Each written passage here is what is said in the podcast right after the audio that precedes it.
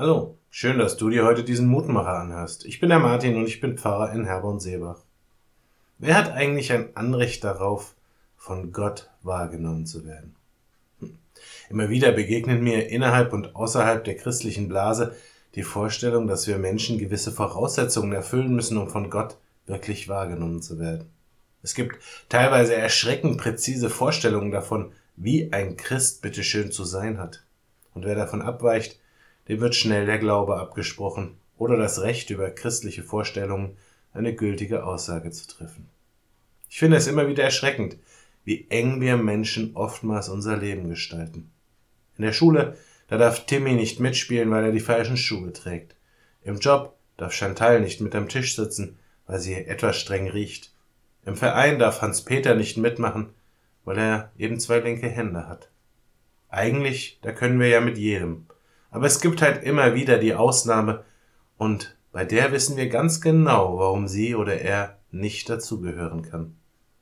Als Jesus vorgeworfen wurde, dass er sich mit denen verbrüdert, die aus Sicht der Allgemeinheit nicht dazugehören, da hat er einen wichtigen Satz gesagt.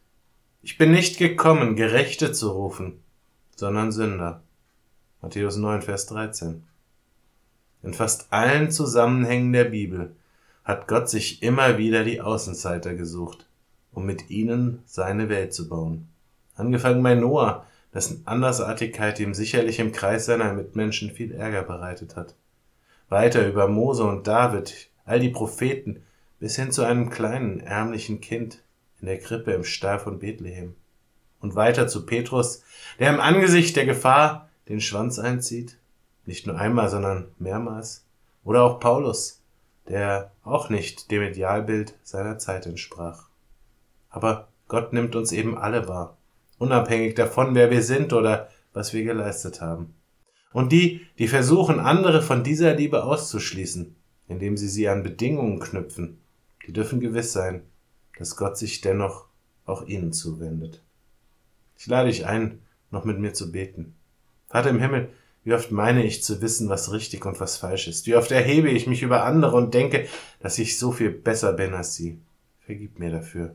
Erinnere mich immer wieder daran, dass du keine selbstgerechten Menschen brauchst, sondern Menschen, die sich ihrer Fehler bewusst sind und anderen ihre Fehlbarkeit zugestehen. Amen. Auch morgen gibt es an dieser Stelle wieder einen neuen Mutmacher. Für heute wünsche ich dir nun einen guten und gesegneten Tag. Bleib gesund, aber vor allem bleib behütet.